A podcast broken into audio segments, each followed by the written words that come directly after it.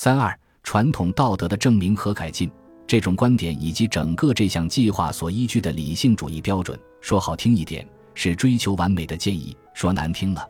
不过是陈旧方法论中一些已经信誉扫地的原理。他们可能一直与被视为科学的东西结合在一起，但是和真正的研究毫不相干。在我们的扩展秩序中，一个经过了高度进化的复杂的道德体系，与受到建构主义、唯科学主义、实证主义、享乐主义和社会主义赞成的幼稚的理性理论同时存在。这样说，并不是要反对理性和科学，而是反对这些有关理性和科学的理论，以及由此引起的一些行为方式。只要认识到，按照这样的要求，没有任何事情能得到证明。这一点就会变得显而易见。不但道德是如此，而且语言、法律甚至科学本身也是如此。许多不熟悉科学哲学内部最近的进展和争论的人，对于我所阐述的观点也适用于科学这一点，或许会感到陌生。然而，事实的确如此。不但我们目前的科学规律无法用建构主义方法论者所要求的方式加以证明，我们甚至有理由认为。我们终究会明白，我们目前的许多科学猜测也是错误的。指导我们做的，较我们过去的认识更为成功的观念，虽然可视为伟大的进步，但是从本质上说，它和他的先驱一样是错误的。我们从卡尔波普尔那儿知道，我们的目标只能是尽量加快我们犯错误的过程。在这段时间里，如果我们抛弃所有当前不能证明为真的猜测，我们很快就会回到那些只相信自己本能的野蛮人的水平上去。然而，这就是所有唯科学主义立场，从笛卡尔学派的理性主义到现代实证主义所建议的事情。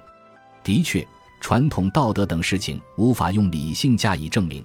但是同样真实的是，任何可能的道德规则，包括社会主义者能够提出的那些规则，也无法用理性加以证明。因此。不管我们遵守什么规则，我们都不能根据要求去证明它们。由此可见，有关道德或科学或法律或语言的任何论证，都不可能合乎道理地转变成证明问题。如果我们因为不知道理由，或因为我们无法提出符合要求的证明，就什么事情都不做，我们大概也就活不了多久了。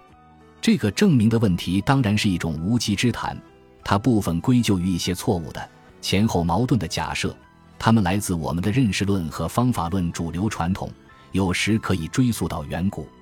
证明问题上的混乱，尤其是具体到我们主要关心的问题，也来自奥古斯特·孔德。他相信我们可以对我们的道德体系进行全盘改造，用一种完全出自建构的、经过证明的规则系统取而代之。这里我不想把传统的证明要求不恰当的原因一一开列清楚，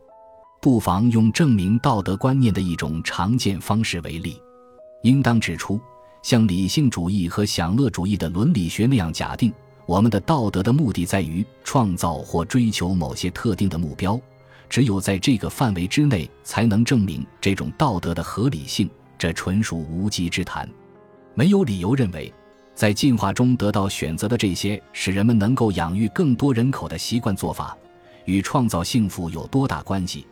更不用说他受追求幸福的努力所左右了。相反，有许多事情表明，单纯以幸福为目的的人会被那些想要保存生命的人所打败。我们的道德传统虽然不能按照要求的方式进行建设、证明或证实，不过对其形成过程却是可以部分的进行改造的。并且在从事这项工作时，我们在一定程度上能够理解他们所满足的需要。在我们这项工作能够取得成功的范围内，我们当然会要求自己在内部批判的基础上，通过一点一滴的改进，以消除那些公认的缺陷。也就是说，通过分析其各个部分的相互协调和一致性，对系统做相应的修补，以此对我们的道德传统加以改进和修正。我们前面提到过的当代有关版权和专利的新研究，就是这种细小改进一个实例。另一个例子是，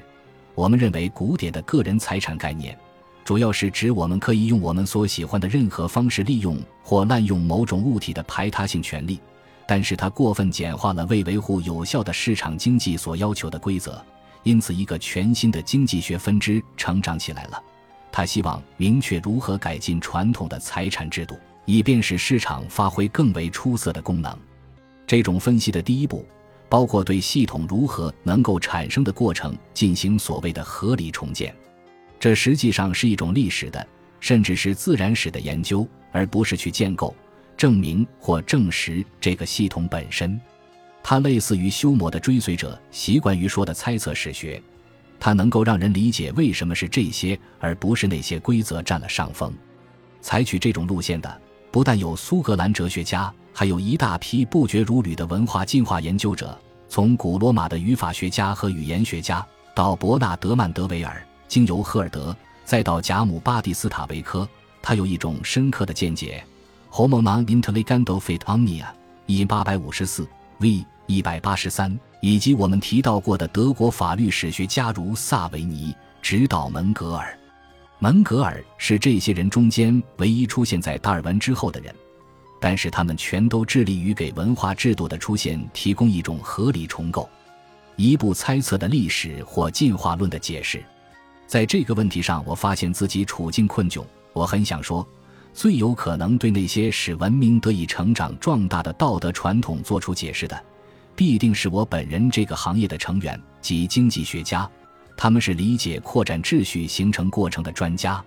唯有能够说明分立的财产之类的因素之相关作用的人，才能解释为何这种行为方式使遵守他的群体胜过了那些其道德更适合于达到另一些目标的群体。我这种取悦于自己的经济学同行的愿望有部分合理之处。假如他们中间没有那么多人受到建构主义的影响，这一愿望也许更为妥当。道德是如何产生的呢？我们的合理重建是指什么呢？我们在前面几章已对此做了概述。建构主义主张，正确的道德可以由理性加以设计和重建。除此之外，道德至少还有两个可能的来源。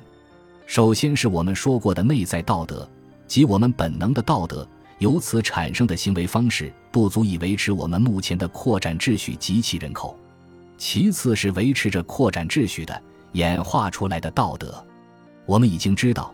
这种道德处在本能和理性之间，由于对本能和理性错误的两分法而变得含糊不清。扩展秩序依靠这种道德，因为它的产生事实上正是因为遵守其基本规则的群体，相对其他群体而言，人财两忘。我们的扩展秩序和市场的奥妙，一个让社会主义者和建构论者栽跟头的奥妙是，和受人主宰的过程相比，我们利用这个过程能够从可发现的资源中得到更大的收获。证明这种道德的合理性，虽然不能以它使我们做到这些事情从而生存下来为据，但是它确实使我们生存下来了。这中间大概有些需要解释的东西。